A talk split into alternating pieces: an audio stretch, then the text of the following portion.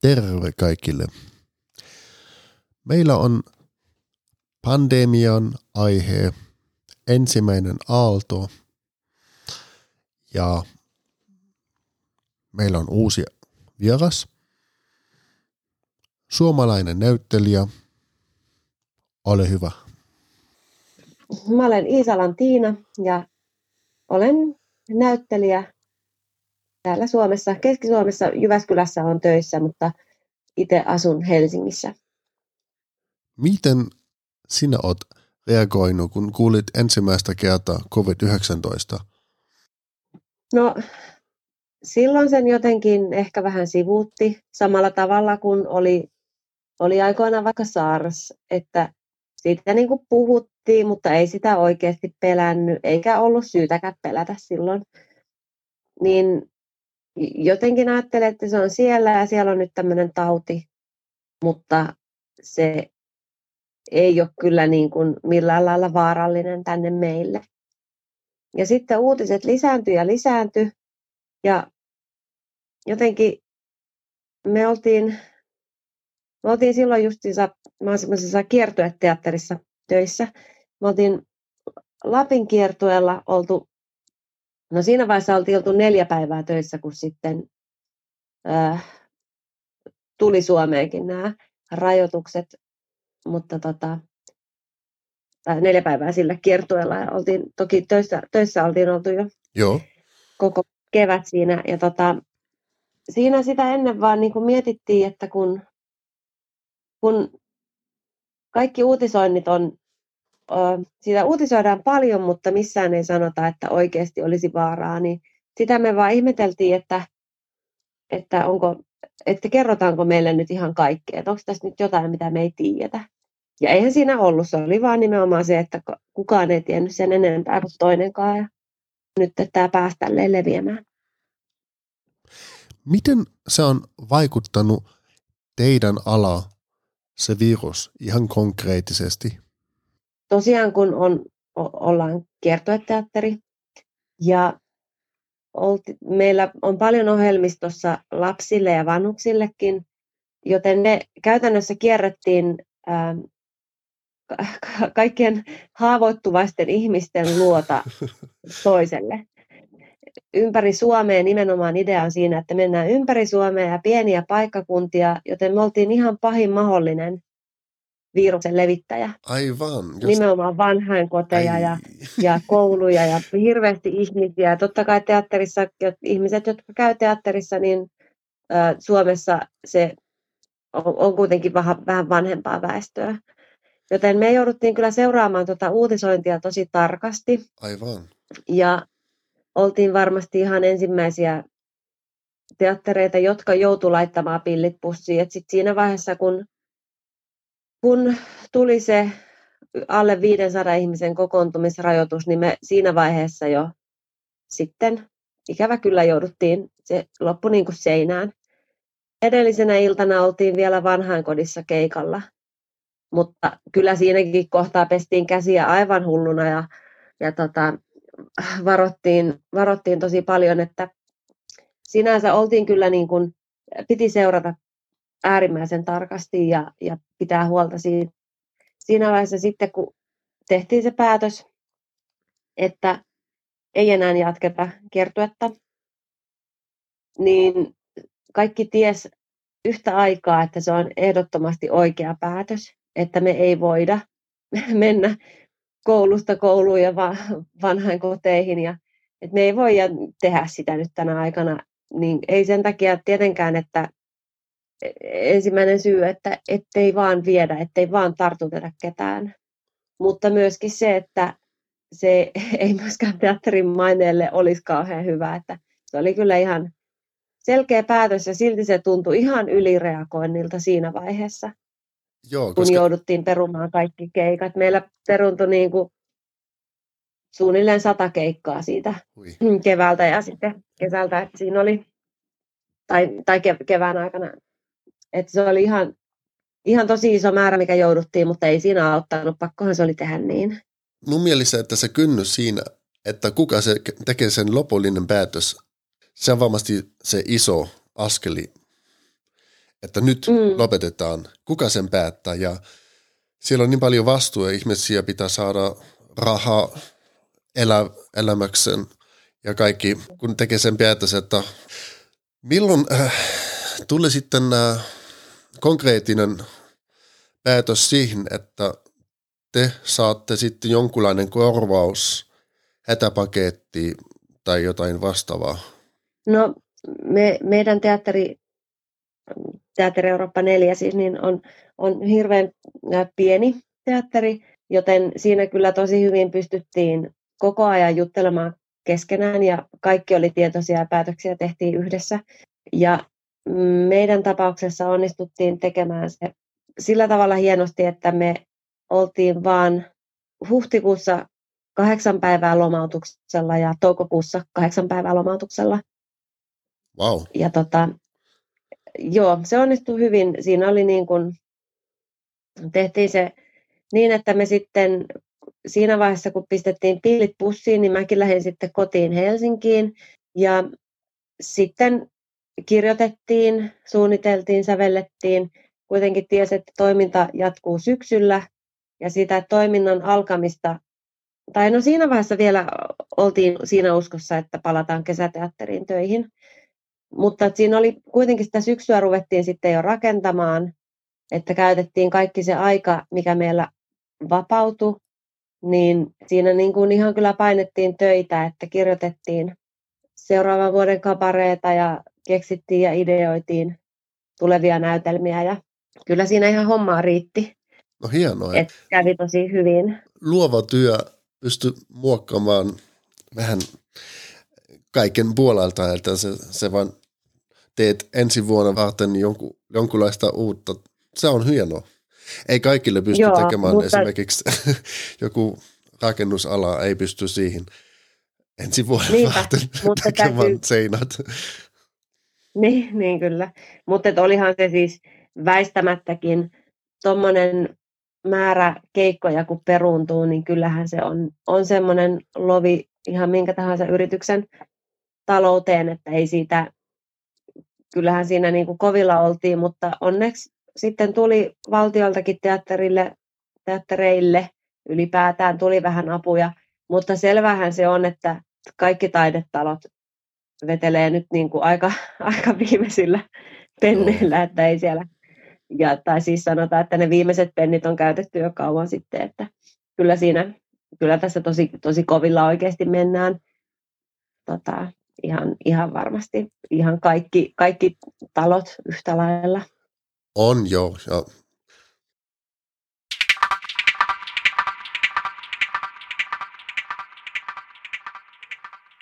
Okei. Eli teille tulee seis, stop, no go. Mitä sitten? Kaikki on lähtenyt kotiin vai mitä tapahtuu? No meillähän äm, siinä sitten kun kevät eteni, niin kesäteatteri jouduttiin täysin perumaan. Ja siitä johtuen me sitten päätettiin äm, aikaistaa tätä syksyä niin, että normaalisti olisi ollut kesälomat siinä sitten kesäteatterin päättymisen jälkeen, niin nyt ei, ei ole niitä lomia, koska kyllä tässä nyt on lomailtu. Ja tota, mä, mä olen siis itse ollut sitten toukokuun jälkeen työttömänä, mutta en onneksi joutunut olemaan sitten kun kaksi viikkoa työttömänä, kun sain apurahan sitten valtiolta, säveltämisapurahan mm. sitten ihan niin omiin produktioihin. Ja tota, sinänsä mun kannalta on niin tämä kesä, kesä meni kanssa siinä, siinä hyvin niin kuin rahallisesti. Mutta tota, nyt sitten aikastettiin sitä syksyn aloittamista teatterin suhteen. Ja kaikki on tehty, tosiaan me ollaan koko kevät nyt valmisteltu tätä syksyä. Että kaikki on kirjoitettu ja niitä, ne sata keikkaa, mitkä peruuntu sieltä keväältä, niin niistä on suuri osa siirretty syksylle. Okei, eli ja sama esitys li- tulee sitten syksyllä. Okei, joo. Joo, siis me, meillä on, on useampia pyöriä koko ajan. Okei. Että ne sam- samat, mitkä oli keväällä jatkuu vielä syksyllä ja sitten siihen päälle tulee vielä uusia, Joo. mitä Aa. tässä syksyllä pitikin olla. Mutta Okei. se on ihan tavallista. Meillä nyt on aina se 5-6 esitystä pyörii samaan aikaan. Joo. Että tota, se ei- ei sinänsä niin kuin poikkea normaalista, mutta keikkaa tulee varmasti olemaan vähän normaalia enemmän. Ja siihen ollaan henkisesti kyllä valmistauduttu, että töitä tulee olemaan paljon. Ja jos nyt käy niin, että uusi aalto tulee, niin sitten en kyllä tiedä, miten, miten enää voi, voi niin kuin yksikään teatteri tästä selvitä. Että kyllä nyt on kaikki, kaikki varmasti teatteritalot Suomessa on laittanut kaikki aukut tonne syksylle. Jos, jos se aalto, seuraava aalto tulee, jos vielä tulee rajoituksia, jos ihmiset ei uskalla liikkua, niin sitten, sitten pitää miettiä erikseen vielä. Silloinkin jo kun keväällä kun tuli, niin mekin kauheasti mietittiin, että miten, mitä voidaan tehdä. Voidaanko tehdä jotain näytelmiä etänä nettiin, netin välityksellä. Monet talot on tehnytkin, mon- monet teatterit. Hieno. Ää, Me ei sitten, me ei lähetty siihen, tai oli jo- yksi, yksi sellainen ihan musiikkikeikka oli, mutta sitten varmasti kyllä syksyllä, jos tulee toinen aalto, niin sitten ei ole muuta vaihtoehtoa kuin jollain lailla siirtää sitä sitten No, internettiin, mutta, miksi, mutta tota, miksi ei ole se virtuaalisuus, mik, miksi ei todeta sitä? No Se on lähtökohtaisesti ehkä teatterissa vähän eri, kun teatteri on ennen kaikkea se on se kontakti yleisön kanssa ja se on se, se, on se hetki, kun ollaan kaikki siellä samassa tilassa. Että teatteriesityksen, jos, jos nauhoittaa ja kuvaa, niin siitä se taika kyllä vähän kaikkoaa, koska sitten tuommoinen nauhoitettu esitys sitten, ähm, se on niin kaukana sitten kuitenkaan mistään elokuvatuotannosta tämmöinen Joo. nauhoitettu, ta- tallennettu teatteriesitys jossain tilassa, niin se on vähän siinä sitten, monet lainalaisuudet kyllä muuttuu ja, ja se on vähän eri, vähän eri. Siinä pitäisi sitten olla, rak- rakentaa se koko homma ihan uudella tavalla, että sitten ei voisi, ei enää auta, että tehdään näytelmä niin kuin se on tehty, vaan vähän pitäisi miettiä kaikkia palikoita uudelleen. Joo. Ja toki se on mahdollista. Ja siihen varmasti tämän koronankin takia varmasti mennään siihenkin monessa paikassa, mutta me ei olla vielä siihen lähetty. Vielä toivotaan kovasti, että päästäisiin, saataisiin tota, keikkabussi liikkeelle ja Joo. päästäisiin kiertämään. Totta kai, joo, ymmärrän. Niin mä mietin vaan, että jos se nyt pahenee ja niin poispäin, että jonkunlainen tulo on sitten varmistettu, vaikka on pakotettu siihen. On kuitenkin vaihtoehto, että saadaan omaa rahaa elämykseen jostain. Niin sen takia niin. Mietin, että ehkä vaikka ei ole, totta kai mä ymmärrän. Itse asiassa myöskin taikurit ja kaikki, mikä on esitys lavalla, ne tarvii sen yleisöä, koska siellä on just se vippaa se kontakti. Ja, itse asiassa mä oon puhunut yksi taikurin kanssa ja se puhuu siitä just, että sitä ei voi virtuaalisesti lähettää, koska se vuorovaikutus, hän ottaa jonkun lavalla ja tekee jonkun tempun ja siellä se syntyy se, se vuorovaikutus ja Mm. se, no, se setelee sitten kaikille, koska niin, hän on yhteydessä sen yleisön kanssa. Ymmärrän, ehkä teatterissa totta kai joo, on myöskin ehkä taikurille vähän enemmän, mutta joo, siis teatteri on teatteri. Esitys, Joo, se on se se ei ole siinä, elokuva, se- aivan. Joo, oletko tehnyt se, sitä, siis sun urana myöskin jonkunlaisia ö, elokuvaesityksiä? Mä oon lähinnä ollut lyhytelokuvissa Aha, mukana. Että semmoinen elokuvafestivaali kuin Uneton 48. se oli sitä ennen, eikö se ollut? Vai oliko se sama? Se on aika? joka vuosi. Niin sä olit, joo joo, se on joka vuotta, mutta oliko se sen keisin jälkeen? Mä oon ollut siinä useampana vuotena mukana varmaan ennen keissiä ja varmasti sen jälkeen. Okei, sen jälkeen, joo. Ää, joo, niitä on ollut useampia, ni, niissä on ollut mukana. Ja tota, joissain sitten mu, muissa lyhytelokuvissa. Mutta sun sydän ihan, on, ihan muutenkin sun sydän on kuitenkin se teatteriesitys. Joo, se on se teatterin taika on mulle se. Sitä, se on se, mikä mua kiehtoo edelleenkin niin paljon. Kun teatterissa mikä tahansa on mahdollista. Elokuvassa ei ole. Tai on toki elokuvassakin, mutta teatterissa, jos, jos, jos sovitaan, että siinä verhon takana on jättimäinen uima-allas, niin sitten yleensä uskoo, että siinä on, ja silloin se on totta, vaikka todellisuudessa siinä olisi vain seinä. Että se teatterissa on, teatterissa on niin kuin kaikki, mikä vaan on mahdollista. Voi, voi olla, esineet voi elää ja, ja, ja kaikki, se luodaan semmoinen illuusio, mikä yhteisestä sopimuksesta pitää paikkansa ja on täysin totta. Ja semmoisen illuusion luominen elokuvassa ei ole mahdollista. Elokuvassa kaikki pitää olla niin todellista ja niin aidon näköistä. Toivotaan, että tämä sun ura pysyy nyt jotenkin turvassa, vaikka, vaikka kuinka tulee. Sitä ei tiedetä. Niinpä. Meillä on onneksi Suomessa on niin hyvät nämä kaikki, ähm, että mäkin kun kuulun kuulun ammattiliittoon ja kuulun työttömyyskassaan, niin on semmoinen turva, että vaikka nyt joutuisi muutaman kuukauden olemaan, ö, olemaan ilman töitä, niin se rahan tulo ei kuitenkaan lopu niin kuin seinään. Että ö, saa sitten apuja sieltä työttömyyskassasta. Se on hyvä ja ei ole selvä, varsinkin siihen luovan puolella tai myöskin yrityksen puolella, missä oli se äm, no, poikallinen hätäpakkaus myöskin niille. Mm. Toki nyt, nyt näyttelijöitä on työttömänä ihan tosi paljon, että kyllä tässä varmaan liitot on kovilla. Joo, mä mietin vaan, mietin sitä, että miten Suomi ja muut maat pystynyt siihen toisen aalto elvyttää mistä rahasta taas se ekonomi, se on vähän mulle kysymysmerkki.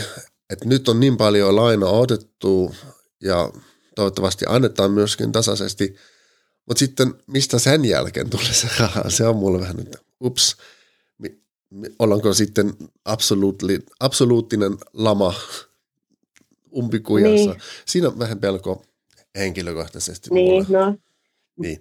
Mut Mä se... uskon siihen, että maailmasta ei raha lopu. se on vaan, se on nykyään, kun sitä ei ole oikeasti olemassa, että kun se on sellaista, ihan on vaan numeroita jossain jättimäisessä tietokonejärjestelmässä, niin eihän ne sieltä mihinkään lopu.